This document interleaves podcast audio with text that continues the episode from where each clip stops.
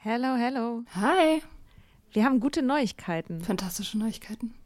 Und zwar am 3. August sind wir auf dem OAMN Sommerkongress und machen da Live-Podcast in Berlin. Ja, äh, es wird total geil. Äh, Nathalie wird da sein natürlich, das Ganze moderieren. Äh, wir werden da sein, Mimi Fiedler wird da sein. Ähm, es gibt Vorträge, es gibt Musik. Das wird richtig spitze.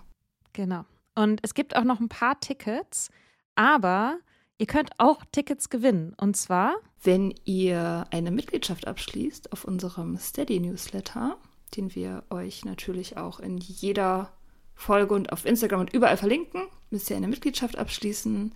Das ist sowieso eine gute Idee. da schreiben wir nämlich einmal die Woche sehr, sehr schlaue Dinge. Ihr könnt mit Soda Club up to date bleiben und vor allem könnt ihr dieses Projekt mit am Leben halten. Genau, ihr finanziert damit auch Ingos Arbeit und unsere Arbeit und dafür kriegt ihr tolle Texte von uns und Bonusfolgen. Es sind jetzt auch schon ganz schön viele Inhalte da, weil wir machen das ja schon eine ganze Weile. Das heißt, wenn ihr jetzt eine sportbillige Mitgliedschaft abschließt, dann kriegt ihr ja die ganzen Inhalte quasi der letzten, weiß ich nicht, zwei Jahre oder so, jede Woche, also hunderte Sachen, alle gleichzeitig. Das ist total krass. Wenn ihr eine Mitgliedschaft abgeschlossen habt, könnt ihr uns eine E-Mail schreiben, schreiben, warum ihr gerne am Sommerkongress teilnehmen wollt. Und aus all denen losen wir dann die glücklichen GewinnerInnen. Yes. Mach Gut. das jetzt mal. Macht das Mach und das. alle Links findet ihr in den Show Notes. Normally, being a little extra might be a bit much, but not when it comes to healthcare. That's why United Healthcare's Health Protector Guard fixed indemnity insurance plans, underwritten by Golden Rule Insurance Company, supplement your primary plan so you manage out of pocket costs. Learn more at uh1.com.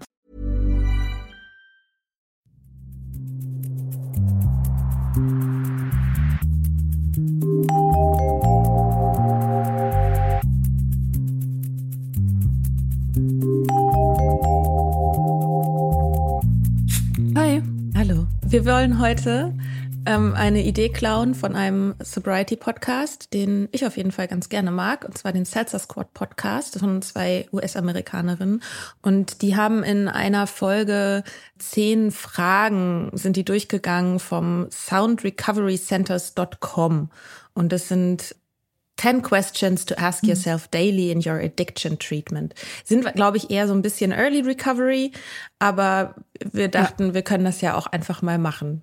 Außerdem sind wir ja nicht überlegen. Wir sind ja alle auf dem gleichen Stand, egal ob wir 100 Tage haben oder 100 Minuten. So sagt man in AA. Ja, das stimmt. Der Drink ist immer nur eine Armlänge entfernt. Ja. Egal wie lange du sober bist. Das stimmt ja auch. Ja. Ja. ein paar von den Fragen, das steht dann zwar jetzt hier, also zum Beispiel die erste Frage ist, what did you do to strengthen your recovery today? Und da es jetzt erst morgens ist, können wir das ja vielleicht auf das Wochenende einfach Ja. ausweiten oder die letzten Tage einfach. Ja. Ja, also Mia, was hast du denn heute gemacht, um deine Recovery zu stärken, deine Genesung zu Wir stärken? recorden diesen Podcast. Das ist auf jeden Fall Arbeit an der Recovery. Dann ähm, habe ich geschrieben das ganze Wochenende. Oh, Freitag war ich im Meeting, obwohl ich eigentlich schwänzen wollte, aber dann bin ich doch gegangen. Ja. Und schreiben, mal, also ohne Scheiß. Ich habe Gedanken über das Schreiben gehabt dieses Wochenende. Das ist so ein krasses Tool, ja. Also das gibt einem so viel Macht man hat so viel Macht, wenn man schreibt über die eigene Geschichte, dann hat man die Macht über sein Leben. Also man herrscht letztendlich. Wenn man der Erzähler ist, dann hat man alle Fäden in der Hand. So, man kann sich entscheiden, wie man seine eigene Realität bewertet. Und es ist so machtvoll einfach. Das ist mir so, das ist mir in letzter Zeit sehr klar geworden. Es ist halt therapeutisch und so, man kann dadurch Sachen durcharbeiten, die ich kenne kein anderes Werkzeug, ähm, mit dem das so allumfassend möglich ist irgendwie, wie das Schreiben. Das ist abgefahren. Ich habe gerade einen Gedanken zu, äh, zu dem Buch Lolita. Ich komme gleich sofort auf Track. Ähm, also in dem Buch Lolita von Wladimir Nabokov gibt es ja einen Erzähler, den Humbert Humbert. Und der erzählt ja die Geschichte von sich selbst und seiner Liebe zu die, Liebe in Anführungsstrichen zu diesem Mädchen und dieses Mädchen Lolita ist wird halt komplett unsichtbar, weil er diese eigene im Grunde ist es eine Missbrauchsgeschichte. Er macht sich an dieses 13, 14-jährige Mädchen ran. Er ist ein gestandener Mann und ähm, steht ja auch vor Gericht deshalb in dem Buch. Und er erzählt es aber auf eine Art und Weise, dass er ihr auch immer diese ganzen Zuschreibungen gibt, dass sie das ja eigentlich will und so. Und das Krasse finde ich daran, dass erstens, sie hat überhaupt keine Stimme da drin und zweitens ist dieser Begriff, eine kleine mhm. Lolita zu sein zum Beispiel. Das ist ja was, was benutzt wird, um eben jungen Mädchen die, genau diese Zuschreibung auch zu geben, die dieser Erzähler, dieser Missbrauchstäter mhm. in diesem Buch macht. Und das finde ich ist so ein krasses Beispiel dafür, wie wenn wie Deutungshoheit halt Realität mhm. auch erschafft ja. und weiterwirken Ja, das kann. stimmt. Ja, deswegen. Also das, äh, das ist die eigentliche Bedeutung, glaube ich, von, von diesem Spruch, der äh, Stift ist mächtiger als das Schwert. Ich glaube, es geht nicht wirklich um, mhm. um diese Frage so, man sagt die Wahrheit und andere Leute hören die dann und ändern ihre Meinung. Ich glaube, das ist gar nicht so gedacht auf so eine politische Art und Weise, sondern ich glaube, es ist wirklich im Sinne von Deutungshoheit gemeint, dass man Narrative bestimmen kann. Mhm. Und das ist halt, ich meine, natürlich kann man das auch, kann das natürlich auch derailen oder so, ähm, also außer Kontrolle geraten, wenn man anfängt, sich alternative Fakten zusammenzubauen. Das kann man natürlich auch machen, wenn es schlecht läuft. Deswegen sollte man wach bleiben. Aber im Prinzip, wenn man das, also für sich selbst, wenn man jetzt für sich selbst schreibt und versucht, ehrlich zu sein, bei der Wahrheit zu bleiben und so weiter, dann kann das echt, das kann halt ein richtig, richtig geiles eine Superpower sein. Aber Lolita mhm. ist komisch, ne? Ich habe neulich, ich habe äh, ich hab das auch zu Hause, ich habe da neulich gerade wieder drin rumgelesen und das mache ich eigentlich nicht. Also ich weiß auch gar nicht, ich glaube, ich habe da irgendwas gesucht, irgendein Zitat oder so. Habe das mal wieder in der Hand gehabt, ich habe das gelesen, da war ich so weiß nicht, 16 oder so. Es ist ja spektakulär gut geschrieben. Es ist crazy gut geschrieben, ähm, aber es ist halt auch, also als, als 16-Jähriger habe ich es nicht so schlimm wahrgenommen. Ich habe jetzt, ich habe da jetzt noch mal reingeguckt und dachte so, boah, das kann man sich nicht reinziehen. Das ist ganz, ganz schlimm. Das, ist furchtbar. ganz, ganz schlimm. Ja, ja ich habe es irgendwie Mitte 20 gelesen oder so und es war echt, ja. es war echt ja. schon hart. Aber ich glaube, weil man auch erst, wenn man ein bisschen älter ist und versteht man überhaupt erst, was da passiert. Also man, dass diese, diese zwei Ebenen aus dem, was tatsächlich vorgefallen ist und die Deutung des Erzählers, dass man weiß, ja. wie groß diese Kluft ist. Ich glaube, das ist schwierig zu verstehen, wenn man noch ein bisschen jünger ist. Also könnte ich mir vorstellen. Ja, er, er, er äh, beschreibt es ja als eine epische Liebesgeschichte. Also er überhöht mhm. dieses Mädchen ja auch so total zu so einer Art Märchenwesen oder so, also zu so einer, zu so einer gottgleichen Gestalt und, und seine eigene Liebe halt. Die Nymphen nennt er sie. Ja, genau, immer. die Nymphen. Ja. ja. Er ist halt pädophiler Triebtäter. Ja, genau, er entführt sie letztendlich. Also ich glaube, er bringt, nee, ja, er, bringt nicht ihre bringt, bringt ihre Mutter um. Der bringt die um? Oder stirbt die nicht bei einem Unfall? Ich meine ja. Naja, also sie stirbt auf jeden Aber Fall. irgendwie fädelt er das, glaube ich, ein. Also er ist ja, auf jeden ja. Fall nicht also besonders er, er, traurig, als es passiert. er heiratet sie ja auch nur, Wegen ihrer Tochter. Also um, um sich an ihre Tochter ranzumachen. Das ist ja die Geschichte so. Ja. Es ist schon, es ist schon sehr gruselig. Ich, also, das war eins der Bücher, die ich als Teenager sehr mochte. Und ich habe auch neulich festgestellt, dass ich viele sehr sexistische Schriftsteller sehr geliebt habe als Teenager und als junge mhm. Erwachsene sozusagen. Zum Beispiel auch Philippe Jean. Klar. Habe ich mega geliebt. Das ist, wenn ich das jetzt durchlese, es ist halt hardcore sexistisch. Ich, ich finde es immer noch super, so vom Schreibstil her, aber es ist halt, es transportiert halt Frauenbilder, die ja, die, also skandalös, simplizistisch und sexistisch erzählt sind einfach. Das habe ich früher nicht gemerkt, wusste ich nicht. ja, ich habe ähm, ich habe sehr geliebt äh, von Milan Kundera die unerträgliche Leichtigkeit des Seins. Oh ja, oh Gott, ja. Und mhm. und dieser Tomasz und die Theresa, die, diese diese Liebesbeziehung zwischen den beiden ist halt auch so Uh. Also ich habe das irgendwann noch mal in der Hand gehabt und so und ich finde es, also ich finde die Zeit extrem spannend zur Zeit des Prager Frühlings und der Einmarsch der Russen und so und es ist ja auch, ich finde es cool, wie da auch politisch und Zeitgeschichte miterzählt wird über eine Liebesbeziehung. Aber dieser Thomas mit seiner Bindungsangst, denke ich mir die ganze Zeit nur so, oh Gott, hm. ey. Boring. Ja, natürlich, klar. Ich wollte immer diese Sabina sein. Das, das, das, na klar, mhm, das genau. ist, sind halt auch diese beiden Frauenfiguren, die so also kontrastierend gegenübergestellt werden. Also sie halt diese Künstlerin, die so super frei ist und ihr ist alles egal mhm. und sie hat einfach Sex mit ihm und das ist alles, sie, äh, ja. überhaupt stört sie überhaupt nicht und so. Und dann halt zu Hause die, die, die, die Mutti-Frau, die dann irgendwie leidet und needy ist und so. Ja. Sie kann das gar nicht. genau, sie kann das gar nicht. Also sie von Natur ja. aus so treu. Naja, gut. Okay, wir ja. sind, okay, schon mega off track. Was habe ich denn heute gemacht, also, um meine Recovery zu stärken? Ja, ist eigentlich ähnlich. Also den als Podcast. Ne? Und ich habe gestern, ich hatte massiven Schlafentzug. Das habe ich, das hat nicht geholfen, meine Recovery zu stärken, aber ich habe es trotzdem geschafft, irgendwann meine Wohnung noch zu putzen und, und, und zu duschen, weil ich dachte, okay, ich selbst bin in einem absolut desolaten Zustand und es würde mir jetzt definitiv helfen, wenn nicht auch noch meine Wohnung in einem desolaten Zustand ist und ich pflege jetzt meinen Körper und ich habe lange geduscht und war so nett zu mir. Ja, das würde ich sagen, stärkt mhm. die Recovery. Sehr gut. Ja. Ja, Mia. Ja.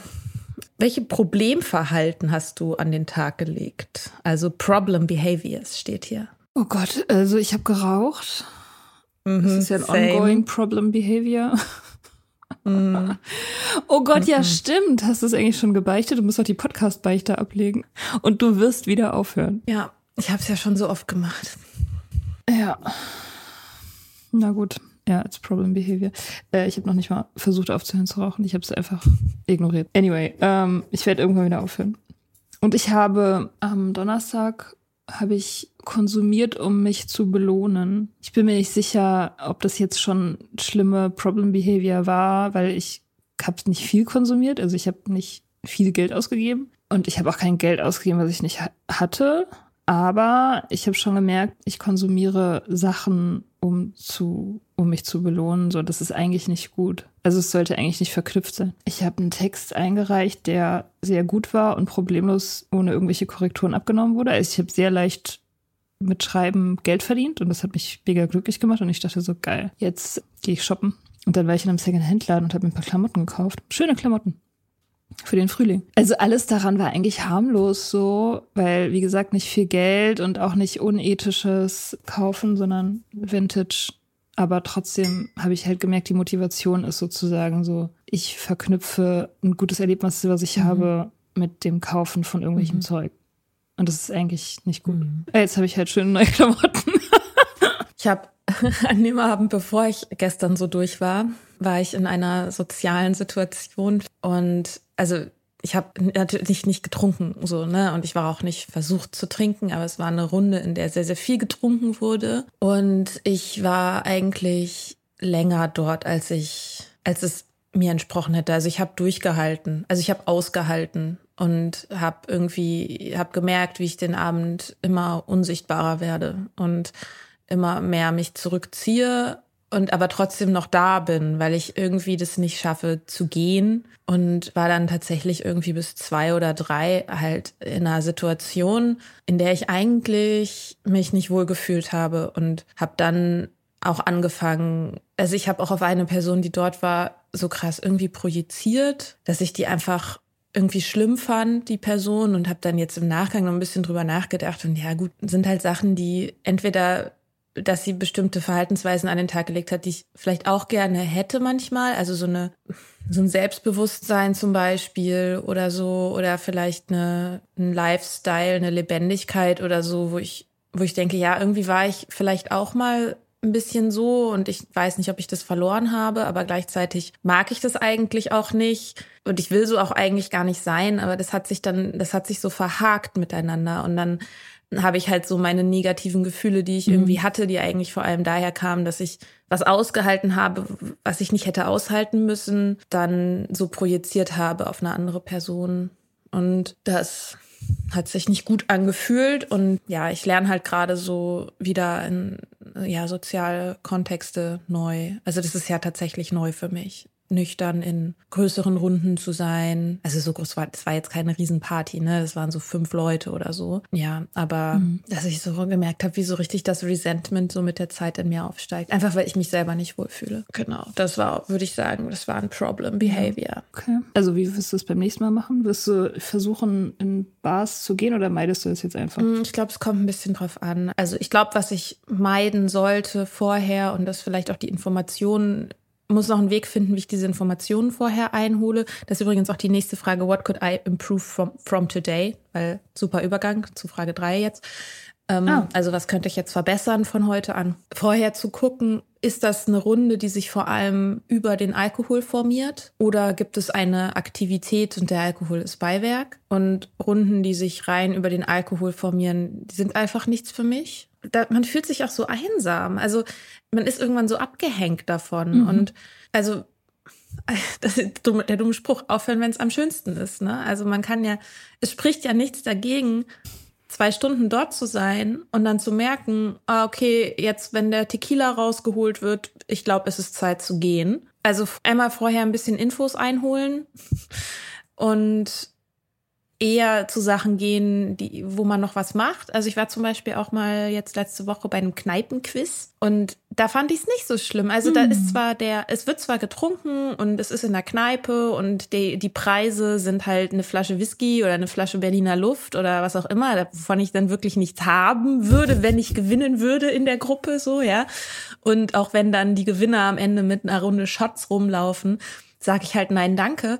Das stört mich alles nicht, weil die Aktivität an sich zusammen das zu überlegen und Antworten aufzuschreiben, das geht halt auch gut ohne Alkohol. Also ja. eher solche Sachen zu suchen und was ganz, ganz wichtig ist, ist, wenn alles in mir schreit, ich will hier nicht sein, dann auch wirklich zu gehen.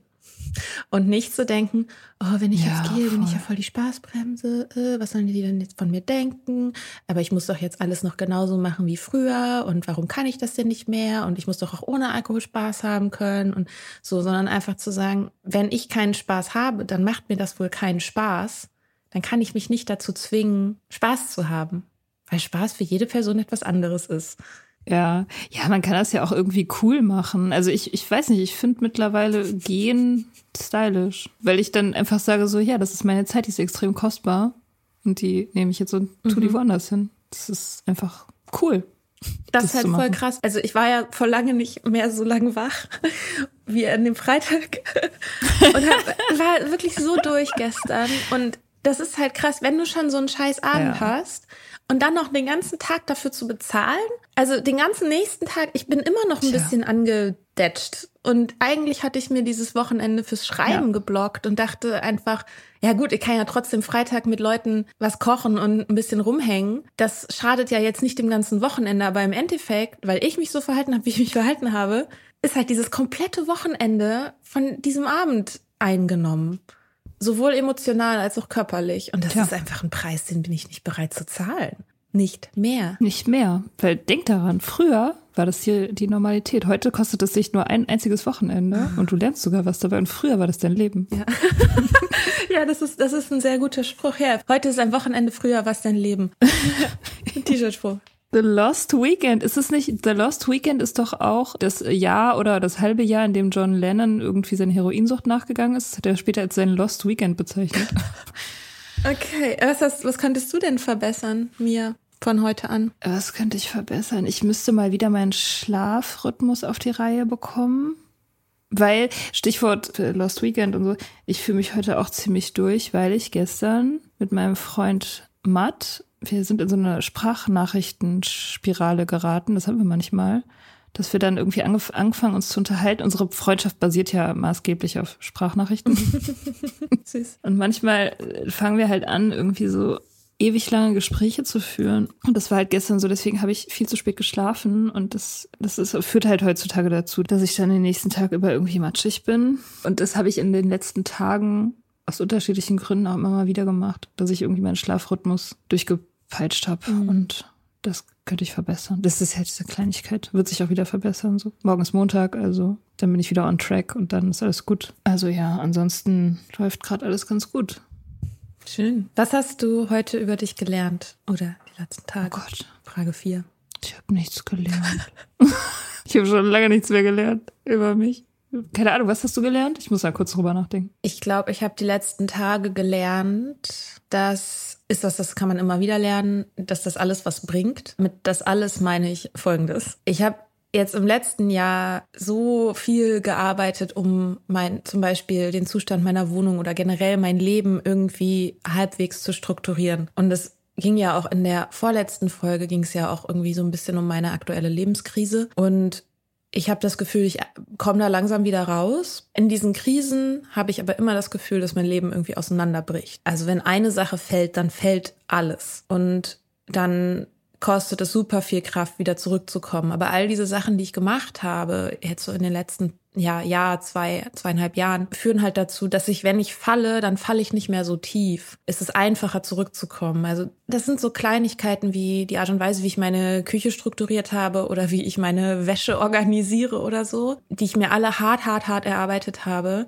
Selbst wenn das dann bricht, ist immer noch was da, was es auffängt. Ich ich stütze nicht mehr so tief in das Chaos rein. Und das heißt halt, dass der Weg zurück einfacher ist. Das ist, glaube ich, eine Erfahrung, die sinnvoll ist, immer wieder zu machen oder sich auch immer wieder bewusst zu machen, dass jedes Mal, wenn man sowas hat und alles, was man so tut, um besser zu leben, so, dass das auch nachhaltig wirkt, selbst wenn es in dem Moment gerade diese Mechanismen nicht greifen, werden sie wieder greifen. Oder es wird einfacher, dahin wieder zurückzukommen. Vielleicht auch, was ich gelernt habe, oder was mir so diese Woche so bewusst geworden ist, dass ich, glaube ich, einfach in so so zyklische Lebenskrisen habe. Im Herbst hatte ich auch so eine. Und das jetzt erstmal zu checken und was ich gemerkt habe diesmal, die kündigen sich auch an. Und ich kann auch noch relativ hm. genau sagen, wann da die Vorboten kamen. Und jetzt kann ich darüber nachdenken, wie kann ich schon in dem Moment, in dem ich merke, dass die ersten Anzeichen da sind, schon was machen. Das wird wahrscheinlich noch eine ganze Weile dauern, bis ich das dann auch wirklich schaffe und mir selbst auch genug glaube, wenn ich merke, oh ja, hier fängt es an, ich meine, there is no glory in prevention, haben wir ja auch in dieser Pandemie gelernt. Also es ist, man weiß nicht, ob, vielleicht würde es ja auch so gehen. Und hm. diese, diese, diesen Moment, so, ah ja, ich merke, irgendwas ist nicht so richtig. Muss ich jetzt schon wirklich Maßnahmen ergreifen? Oder kann ich mich so durchwursteln? Und bis jetzt versuche ich mich halt immer durchzuwursteln. Und dann lande ich halt immer mal wieder in so einer Lebenskrise. Aber sie sind nicht mehr so schlimm wie früher. Und das ist eigentlich immer dann, wenn ich für eine zu lange Zeit über meine eigene Kraft rausgegangen bin. Mhm. So, das habe ich gelernt. Und jetzt du. Mhm. Ja, ich habe ich hab immer noch nichts. Ich habe nichts gelernt. Okay. Macht nichts Neues. Vielleicht fällt dir ja noch was ein. Es kann ja auch was Kleines sein. Ich weiß nicht. Also ich, mir fallen halt Sachen manchmal neu auf. Also mir ist jetzt neu aufgefallen, wie gut Routine ist. Also wie, wie wirkungsvoll Routine ist. Das Routine, also jetzt in Bezug auf Schreiben, ähm, ich bin ja dabei, dieses Buch zu schreiben und ich habe mir ja selbst das Ziel gesetzt, sozusagen, dass ich das bis Ende April machen will, also den ersten Entwurf dafür. Und obwohl ich das manchmal ja gar nicht wirklich fühle, also manchmal fühle ich den Inhalt nicht so doll, dann arbeite ich es halt einfach nur ab. Aber allein die Tatsache, dass ich da jeden Tag dran schreibe, also dass ich diese Routine habe, produziert Masse und es wird langsam etwas Reales. Also das ist so spürbar mhm. und die Routine trägt das halt, auch wenn meine Gefühle zu dem Thema schwanken. Also manchmal bin ich halt natürlich so voll im Schreibrausch und vergesse alles und das ist total geil. Aber es gibt halt auch Tage, wo das einfach nur stumpfes Wörter aneinanderfügen ist, so was sich jetzt nicht so total toll anfühlt. Aber es ist egal, wie es sich jetzt anfühlt, weil wenn ich es halt kontinuierlich mache, dann habe ich am Ende ein Buch. Mhm. So. Mhm. Und das, äh, so, das ist, und das ist alles, was ich wissen muss. So, das ist jetzt nicht neu, aber es ist mir neu klar geworden, weil dieser Text halt so lang ist. Ich habe noch nie so einen langen Text geschrieben. Mhm. Das passt ganz gut zu Frage 5. Und zwar habe ich Ziele gesetzt oder sogar schon erreicht. Und wenn nicht, was habe ich heute gemacht, was mich näher zu diesen Zielen bringt? Das ist das ja eigentlich, ne? Ja, genau, da habe ich schon beantwortet. Schon beantwortet. Ding, ding. Ähm, ich habe ein ADHS-Coaching angefangen. Das bringt mich näher zu meinen uh. Zielen. Und habe ja irgendwie diese komische Verhakung im Kopf, dass ich das irgendwie nicht aushalte, für meine Arbeit bezahlt zu werden. Und ähm, ja. ja, und dass ich mir selber auch nicht so, ich, ich ich traue mir halt selber nicht über den Weg, weil ich immer noch glaube, dass ich eigentlich Zwang brauche, um leistungsfähig zu sein und innere Gewalt und Zwänge von außen und so. Das Coaching habe ich ähm, angefangen, auch mit dem Ziel, das auch abzulegen und zu gucken, was ist eigentlich der Treibstoff, den ich mir in den Tank kippe und wie kann ich dafür sorgen, dass dieser, das ist hoffentlich ein besserer Treibstoff als innere Gewalt und Versagensangst äh, irgendwie mein, mein Handeln leitet und hoffentlich auch also nachhaltig, ohne diese massiven Einbrüche. So. Und das ist, das ist ein Ziel, zu arbeiten mit einer positiveren Motivation. Das ist wirklich gut. Also das Problem, ich kann das äh, aus Freiberuflerkreisen berichten, haben die meisten. Mhm. Die meisten Leute, die ich kenne, haben genau das so. Es, je mehr es Spaß es macht, desto weniger wert ist es, Geld zu verdienen. Die meisten Leute strugglen damit und ähm, es ist Arbeit, das zu überwinden, aber es, man kann das irgendwann überwinden. Das, das ist eine Übungssache. Ich habe da mittlerweile auch, also ich habe da auch Jahre für gebraucht, tatsächlich. Aber ich habe es jetzt mittlerweile. Mhm. Sehr gut. Meine Rechnungen sind hoch und ich, ich stehe mit der Peitsche da und sage, die Rechnung ist noch nicht bezahlt. Schon zwei Wochen. Ja, geil. So, ich will den Kohle. Ja, ja. finde ich richtig gut. Kein Problem. Okay. Was ist ein Problem, das du heute hattest und wie hast du es gelöst? Ich hatte heute noch kein Problem. Okay, am Wochenende. Ähm, ich habe am Donnerstag oder Freitag, Freitag, habe ich auf mein Konto geguckt, das erste Mal seit Weihnachten. Es war richtig, also vorher war es richtig schlimm. Ich habe richtig gemerkt, so krass, das ist, glaube ich, die intensivste körperliche Reaktion, abgesehen von Sex, die ich so kenne. Ohne Scheiß. Ich denke mir so, okay, du guckst jetzt auf dein Konto, mir wird sofort schlecht. Ich habe sofort irgendwie so, oh Gott, nein, das kannst du jetzt nicht machen. Geh weg, mach was anderes, koch den Kaffee. Ähm, habe ich gemacht, war gar nicht schlimm. Voll krass. Also war ja voll die Überraschung, was da jetzt passiert. Ich war noch nicht mal im Minus. Also ist wirklich so. Und dann habe ich meine Umsatzsteuervoranmeldung gemacht, die ich eine Weile verschleppt hatte. Und das hat irgendwie so zwei Stunden gedauert und danach habe ich mich total gut gefühlt. Geil. Ob das jetzt zählt als Problem überwinden, ja eigentlich, ja. weiß ich nicht. Also ich ist ja ein Problem, was ich mir selber mache, kontinuierlich. Ja, und dann mich ja darüber freue, dass ich es halt dann löse, was ich, was eigentlich normal sein sollte. Aber ich habe jetzt beschlossen, dass ich jeden Freitag, Freitag ist ein guter Tag für meine Finanzen, weil danach kann ich dann ins Meeting gehen mhm. und dann ist Wochenende, dann kann ich mich davon erholen. So. Oh ja. Das mache ich jetzt freitags immer. Ich mache halt freitags jetzt immer Papierkram, habe ich mir vorgenommen. Weil montags das zu machen, das ist zu schlimm. Also montags, montags muss ich Sachen machen, die schön sind und die irgendwie so fluffig mich in die Woche reinstarten lassen. So. Ist doch auch was Gutes, was du gelernt hast. Dass du jetzt, dass du freitags auf dein Konto guckst und dass das Meeting Stimmt. dann dir hilft, dich davon zu erholen und dann irgendwie mit einem besseren Gefühl ins Wochenende zu starten. So eine 1A-Erkenntnis. Ja. ja, das stimmt, habe ich gerade nicht dran gedacht. Mhm. You're right. Okay. And you? Ich habe, ähm, das ist, fällt mir jetzt gerade erst, also ist das erste, was mir einfällt. Ich habe, also mein Fahrradschlüssel, der am Schlüsselbund hängt, der hat, der ist um dieses Plastikdings, wo der, wo der dann dranhängt, ne, dieses Plastik, dieses Loch, und das ist gebrochen. Und ich habe das ähm, jetzt gefixt, indem ich ähm, dann Bindfaden und ganz viel Gaffer drum geklebt habe und habe es aber sofort wieder an meinen Schlüsselbund gemacht. Früher hätte ich wahrscheinlich gesagt, ach, ich tue den Schlüssel hier hin. Ich werde dann schon dran denken, dass ich den dann mitnehme, wenn ich, also wenn ich auf mein Fahrrad steige. Und heute weiß ich, ah, ah, werde ich garantiert nicht. Und deswegen muss ich sofort eine Lösung dafür finden und ähm, gucke mal, wie gut jetzt dieses Provisorium hält. Und sonst muss ich mir neues Schloss kaufen. Aber jetzt erstmal ähm, hat mir das ein sehr gutes Gefühl gegeben, dass ich dieses Problem, dass ich das sofort angegangen bin, weil ich genau wusste, äh, äh, kennst dich ja. Ja, das ist geil. Ein Hoch auf Gaffer. Mit Gaffer kann man wirklich alles fixen. Mhm. Oh, und noch ein Problem, woran ich auch merke, dass sich diese Lebenskrisen ankündigen, fällt mir jetzt gerade ein.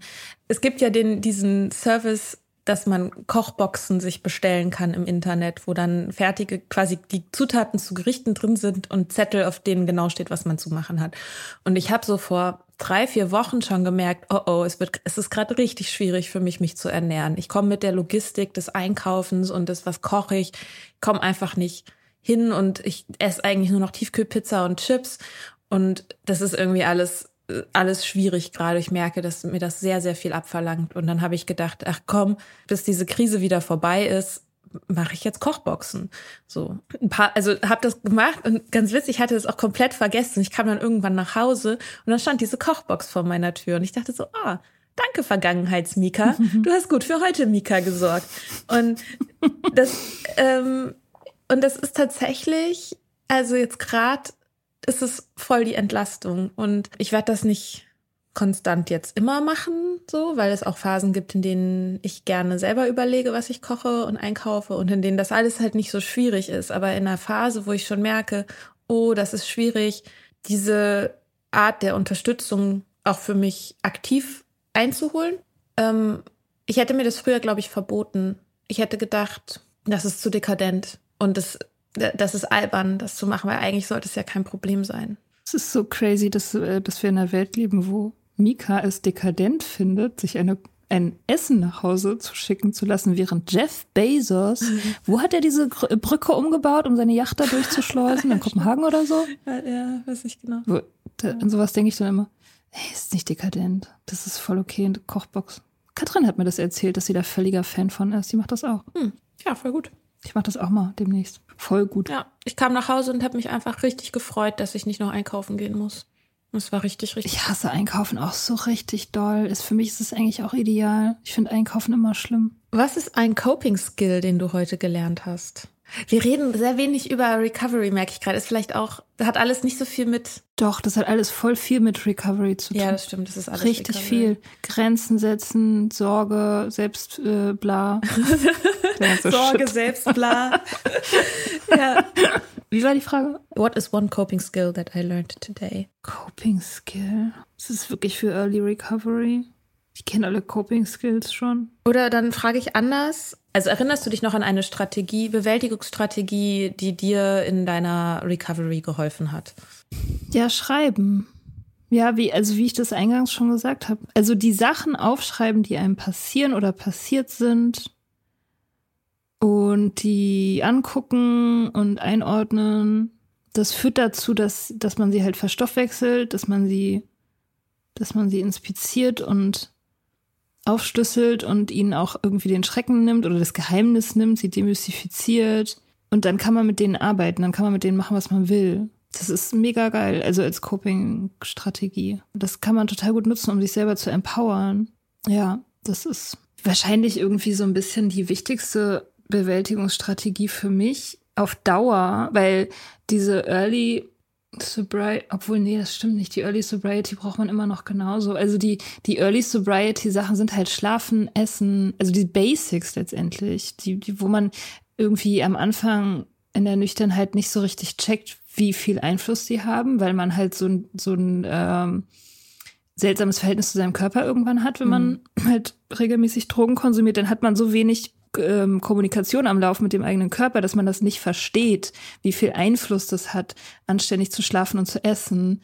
Und das versteht man irgendwann. Natürlich ist es immer noch genauso wichtig nach vier, fünf Jahren oder zehn Jahren, aber es ist halt nicht mehr so eine Überraschung. Mhm. So. Und es wird, es wird ja halt einfacher, ne? Ja, also ich würde sagen, bei mir ist es wirklich so im Schlafen, Essen und so weiter, das läuft halt immer nebenbei, es wird einfacher und das mit dem Schreiben, das, es wird halt auch irgendwie immer reicher und geiler so mit den Jahren. Also ich finde, das wächst halt so. Mhm. Ich glaube, was ich gerade auch wieder mehr, noch mehr lerne, was man immer, was man sowieso immer lernen muss, ist Sachen einfach zu sagen, die einen stören. Ich hatte jetzt letztens so eine Situation, mit so einem Typen, den ich date. Da ging es um Zeitangaben. Mir hilft es halt, wenn ich Zeitangaben habe, weil ich sowieso schon so schwer finde, meinen Tag irgendwie zu planen. Und wenn ich nur weiß, ah, wir sehen uns irgendwann am Sonntag oder so, dann, dann schaltet mein Gehirn halt in so einen Wartemodus. Und dann mache ich nichts anderes, außer mhm. darauf zu warten, dass da, dass irgendwas passiert oder dass ich von der Person dann was höre oder so. Und mhm. es gab ein paar Mal so eine Situation, dass ich einfach nur wissen wollte, sag mir, wann ich wo sein soll ich, ich bin frei, du hast Termine, sag mir einfach, sag mir einfach eine Zeit. Weil sonst fange ich nichts an. Dann ist der ganze Tag davon beeinflusst, dass ich weiß, dass ich irgendwann wo sein soll. Und mhm. es gab die Situation ein paar Mal und dann habe ich erst so scherzhaft irgendwie gesagt, so, ja, ey, ich muss nicht, ich muss nicht deine, ich muss nicht deinen Tagesplan kennen, so. Ich weiß nicht, wann du nach fucking Narnia reist. Sag mir einfach, wann ich dich an dem Schrank abholen soll. So. Ich muss den ganzen Bums dazwischen, muss ich nicht wissen, so. Und das war aber nie so klar. Und dann habe ich einfach irgendwann geschrieben, hey, ich glaube, wir sind in dieser, in diesem Punkt sind wir unterschiedlich und habe das kurz erklärt, was das damit auf sich hat, warum mir einfach diese Zeitangaben helfen und sei es auch einfach nur nicht vor 12 Uhr oder so. Das reicht ja im Normalfall. Und hat er gesagt, cool, danke für die Info. Ich werde versuchen, genauer zu sein. Und dann war er es. Und das war Bam. Bam. Ich so dachte, ja, guck an. Hilft ja doch, wenn man Sachen nicht versucht durch die Blume und irgendwie schräg und so zu glauben, die andere Person wird es schon, wird's schon checken. Und das ist mhm. sowas, das versuche ich zu kultivieren, Sachen zu sagen. Aber das, also es klappt halt auch, also nie hundertprozentig, zumal ich ja auch gerade von dem Abend am Freitag erzählt habe, wo ich genau das nicht gemacht habe und dann halt einen Preis dafür gezahlt habe. Ja gut, aber es ist ja auch, es ist ja auch ein Prozess. Klar. Äh, Verhaltensänderung ist halt schwierig, ist so die, die Kernaufgabe letztendlich des Lebens. Ja, man muss es halt einfach erstmal hundertmal sehen und dann muss man es hundertmal mitkriegen und dann kann man es irgendwann, während man es mitkriegt und sieht, kann man es dann ändern. Ja. So läuft's halt. So läuft es. Aber das, ist das eine Coping-Strategie? Ja, klar. Das ist ein Problem und dann kopst du. okay. Ähm, Frage Nummer 8. Ich lese es erstmal auf Englisch vor. What is one problem behavior that I challenged today and how did I challenge it? Also was ist ein mhm. Problemverhalten, das ich heute angegangen bin und wie bin ich es angegangen? Das Gefühl sind alles irgendwie, alle unsere Antworten passen irgendwie zu allen Fragen. Pro Problemverhalten. Ich habe, das ist allerdings auch wirklich ein bisschen ähnlich wie das, was du eben gesagt hast. Äh, ich hatte so einen Mini-Konflikt mit einer Freundin von mir. Die hat was gesagt, was irgendwie, ja, was ich halt verletzend fand. Und normalerweise hätte ich da nichts zu gesagt, sondern ich hätte das halt einfach so registriert und mich dann abgeschottet dagegen und sozusagen dicht gemacht und cool mich aus der Situation rausgezogen, durch Vermeidung letztendlich. Ähm, und das habe ich nicht gemacht, sondern ich habe ihr genau gesagt, was ich daran verletzend fand und war dann auch irgendwie, also ich fand es unangenehm, verletzt zu sein, weil das ist irgendwie nicht so mein, meine Lieblingsbeschäftigung. Ach, guck an. Ich will halt immer lieber cool sein und nichts äh, kommt an mich ran und so. Äh, aber das war sehr, es hat dieses Problem halt einfach sehr schnell erledigt, so. Also ich habe halt gesagt, so, das fand ich verletzend, dann hat sie gesagt, es tut ihr leid und dann war es das. das war schon sehr gut. Aber ich finde es ich find's echt schwierig, so, so äh, Gefühle zu haben. Also. also, nein, ich, ich finde es nicht generell schwierig. Ja, Gefühl. Manche Gefühle habe ich auch gerne. Ja, aber es ist, das ist doch, also das ist doch das absolute, der absolute Slogan der Recovery, oder? Ich finde es einfach schwierig, Gefühle zu haben. ja. Naja, also Gefühle, die mich halt, also wo ich das Gefühl habe, die sind als schwach, äh, schwache Mädchengefühle. Das ist mein Problemfeld.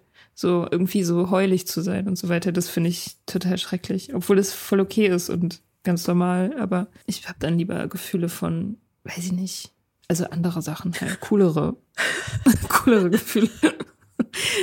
ja. ja, genau, das bin ich angegangen. Ein Problem Behavior. Ich glaube, ich habe das schon ein bisschen gesagt, so in die Richtung, als ich gesagt habe, dass ich so krass auf diese eine Person so projiziert habe. Und ich glaube, wie ich es angehe, ist, also ich habe ja genau, ich habe mich einfach gestern, ich habe mich einfach gestern so furchtbar gefühlt. Und ich habe mir aber auch immer wieder gesagt, so, ich habe nicht gut geschlafen, mein Körper ist schwach. Und habe mir immer wieder auch den, diesen Satz, den du mal gesagt hast, immer wieder so vor Augen geführt wenn der Körper schwach ist, ist er ein viel besseres Gefäß für schlechte Gefühle und schlechte Gedanken. Und das mhm. ähm, hilft mir tatsächlich. Also das nicht ganz so ernst zu nehmen, wie ich mich gerade fühle, was ich gerade denke, meine Untergangsszenarien und in Bezug auf diese Person mich zu fragen, was hat das mit mir zu tun? Also nicht zu sagen, äh, die war irgendwie scheiße, weil war sie gar nicht, sondern was hat ja, diese Reaktion von mir ist ja meine Reaktion. Das heißt, es hat natürlich was mit mir zu tun.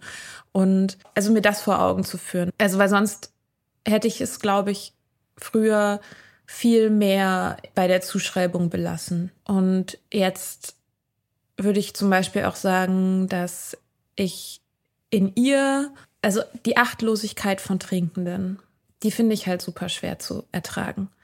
Und diese, diese e Ego-Filme, auf denen die sind, alle einfach. Das hat gar nichts mit der Person an sich zu tun, sondern es ist einfach so, wenn Menschen trinken, dann werden sie eben achtlos. Dann, dann sind, sehen sie vor allem sich selbst oder dann, dann engt sich der Blick ein und wird zu so einem Tunnel. Und es ist ja auch was, wo wir in der Folge mit Lu mal drüber gesprochen, Lulu mal drüber gesprochen haben, dass auch für, von mir immer Momente sind, die mir unfassbar leid tun und wo ich selber meinen eigenen Ansprüchen nicht genüge.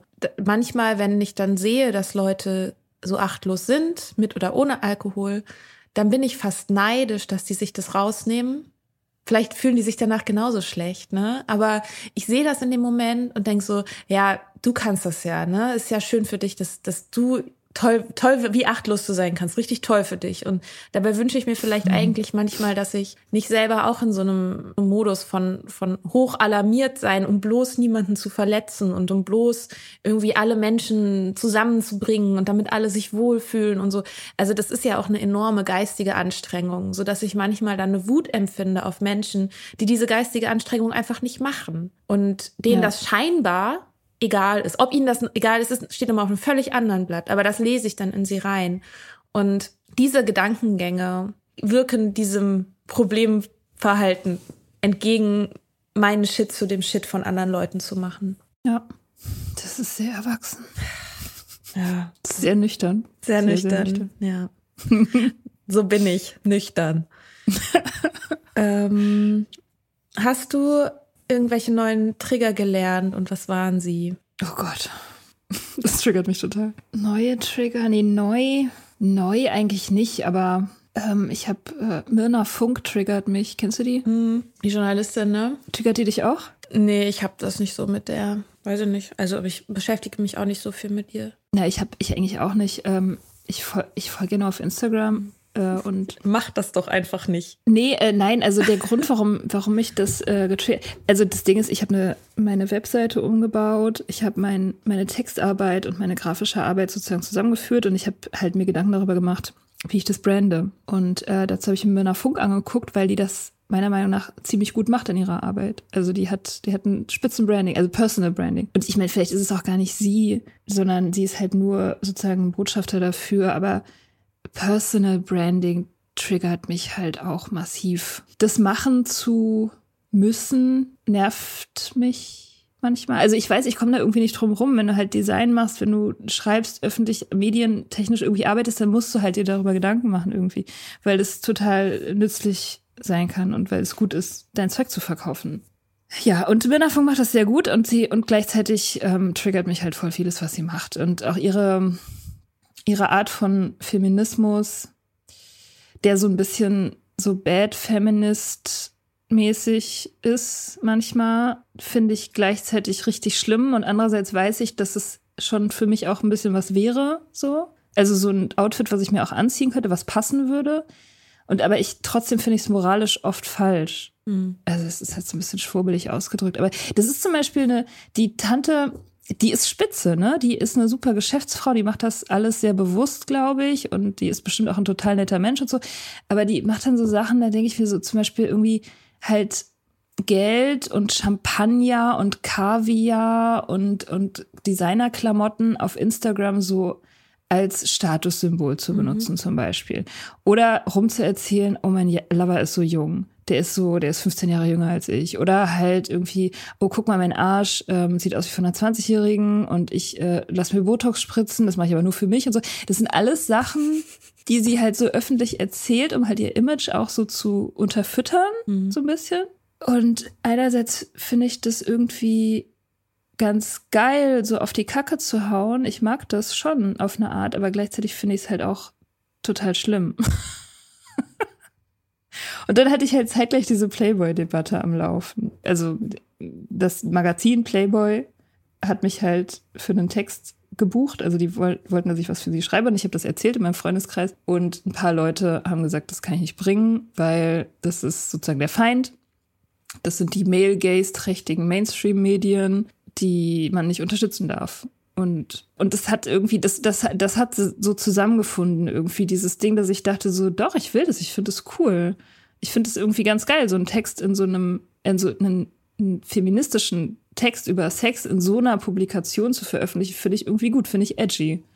So, es ist halt nicht brav, es ist schon irgendwie provokant und es hat auch irgendwie so einen leichten unmoralischen Anklang, so, aber ich finde es auf eine gute Art. Und das ist auch etwas, was ich halt bei der Persona oder dem Branding von dieser Journalistin irgendwie, ich habe da so gemischte Gefühle. Einerseits finde ich es gut und andererseits finde ich es, also denke ich so, äh, damit sollte man nicht durchkommen. Das ist irgendwie, das ist so ein bisschen wie erwachsenes Cool Girl. Mhm.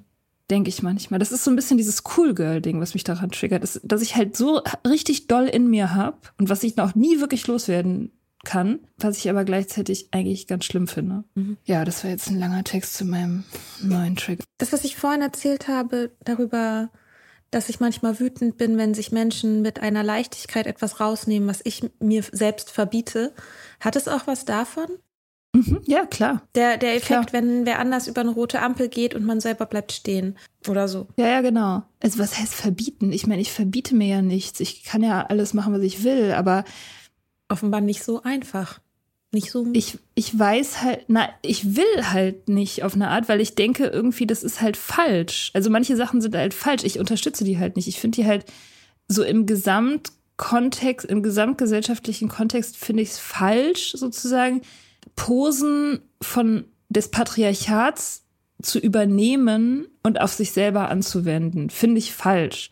Ich finde es gut, dass es offensichtlich geht also ich finde es gut, dass Frauen das machen können, äh, dass sie dafür nicht mehr sanktioniert werden, finde ich gut. Aber dass sie das machen und nicht durchschauen, dass es dieselben alten Posen sind, nur halt auf sie selber angewandt, das finde ich halt falsch. Und da entsteht halt dieses Spannungsfeld. Mhm, ich verstehe.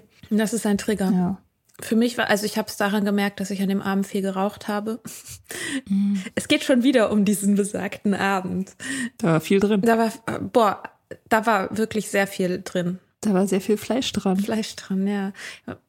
Überlegt noch einen Text darüber zu schreiben. Mhm. Ähm, darüber, dass Nüchternheit wie ein Schlaganfall ist. Ähm, das ist so gut. ähm, zur Erklärung. Ich hatte das Gefühl, ich spreche, also ich spreche die Sprache noch der Trinkenden, kenne noch die Codes und ich kann sie noch entschlüsseln. Aber wenn ich versuche, das zu sagen, also auch das zu sagen, so wie die das auch sagen, dann kommen da keine Worte raus. Und deswegen ähm, ist nicht der wie ein Schlaganfall. Trigger, ähm, ja, mich isoliert fühlen und angestrengt sein von sozialen Interaktionen ist definitiv ein Trigger.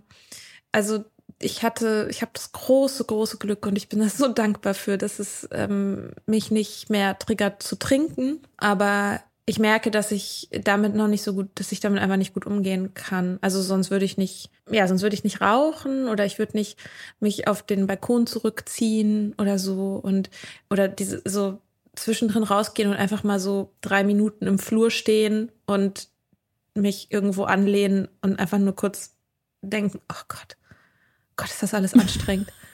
oder mich auf dem Klo einschließen oder so.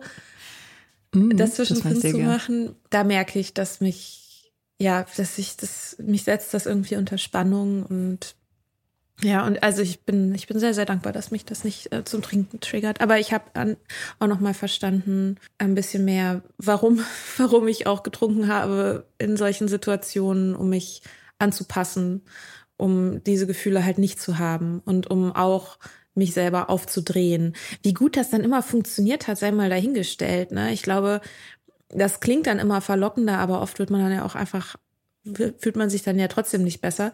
Aber diese, um diese Einsamkeit, die man in so sozialen Gefügen fühlen kann, nicht so zu fühlen. Das ist ein Trigger. Und ich glaube, das ist für viele ein Trigger, bei dem man sehr aufpassen muss. Dann nicht zu denken, ach komm, mhm. dann trinke ich einen mit. Also nicht, dass ich das jetzt gedacht hätte, so. Aber ich glaube, früher wäre das so eine Situation gewesen, sagen wir, ich nehme mir vor, ich glaube, das, das wäre so ein Abend gewesen. Sagen wir, ich habe mal wieder eine Trinkpause eingelegt ähm, und habe mal so zwei Wochen nicht getrunken oder so, was ja durchaus häufiger vorkam, dass ich diese Pausen gemacht habe.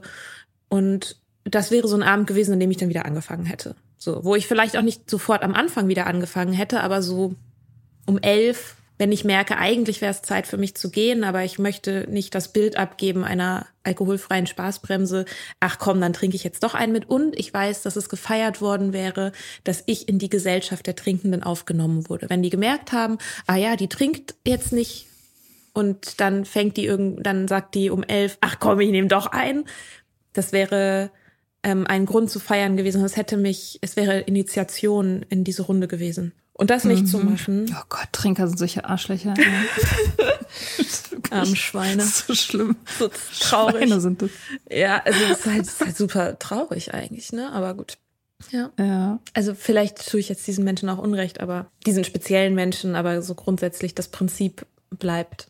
Nummer 10. Oh, wir sind schon bei 10. Wofür bist du heute dankbar, Oh ja. Mia? Oh Gott, dankbar. Ich bin so für so vieles dankbar. Ich habe jetzt auch wieder Dankbarkeitslisten geschrieben. Ähm, Fahrradfahren. Ich habe gestern eine krasse Blumenwiese gesehen.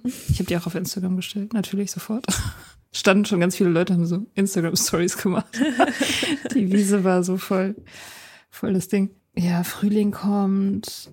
Dankbar für, ja, fürs Fahrradfahren. Das kann ich echt so stehen lassen. Fahrradfahren ist, ist nicht nur für mich sozusagen, dass, dass ich das gerne mache und dass mir das Spaß macht, sondern auch, dass ich immer das Gefühl kriege, so, das ist so ein Symbol für äh, einen gesunden Körper, weil ich ja selber sozusagen mich so dahin bringe, wo ich hin will. Also ich bin nicht angewiesen auf irgendein so Gerät, was mich rumfährt, sondern ich kann das selber machen. Das ist halt irgendwie so, so Stärke und Leichtigkeit und so.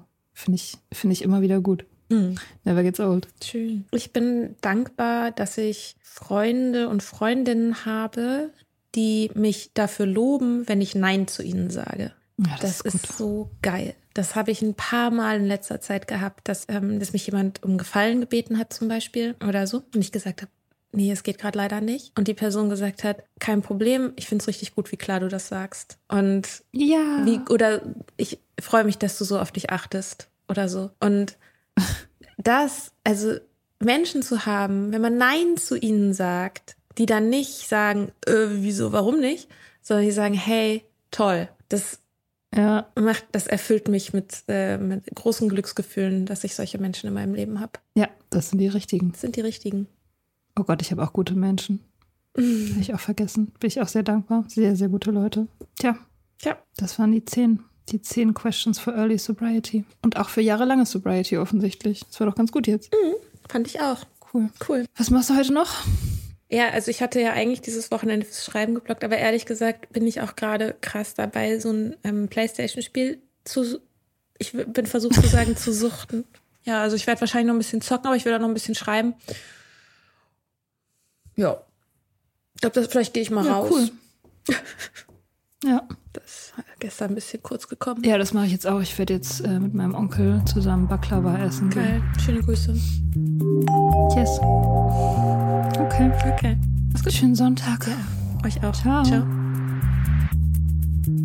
Wir hoffen, dir hat diese Folge gefallen. Wenn du mit Soda Club up to date bleiben willst, dann kannst du das auf sodaclub.com. Dort findest du nicht nur alle Podcast-Folgen, sondern auch das Soda Mag, Magazin für Unabhängigkeit. Wenn du Steady-Mitglied wirst, kannst du unsere Arbeit unterstützen und bekommst noch dazu unseren Newsletter voller geiler Bonusinhalte. Schreib uns für Feedback, Fragen und Themenvorschläge. Wir lesen alles. Und wenn du uns Sternchen bei Apple Podcasts und Herzchen bei Instagram gibst, dann lieben wir dich für immer. Bis bald auf sodaclub.com.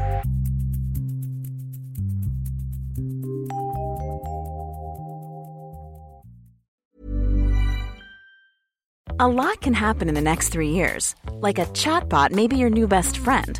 But what won't change? Needing health insurance. United Healthcare Tri Term Medical Plans are available for these changing times. Underwritten by Golden Rule Insurance Company, they offer budget friendly, flexible coverage for people who are in between jobs or missed open enrollment. The plans last nearly three years in some states, with access to a nationwide network of doctors and hospitals. So, for whatever tomorrow brings, United Healthcare Tri Term Medical Plans may be for you. Learn more at uh1.com.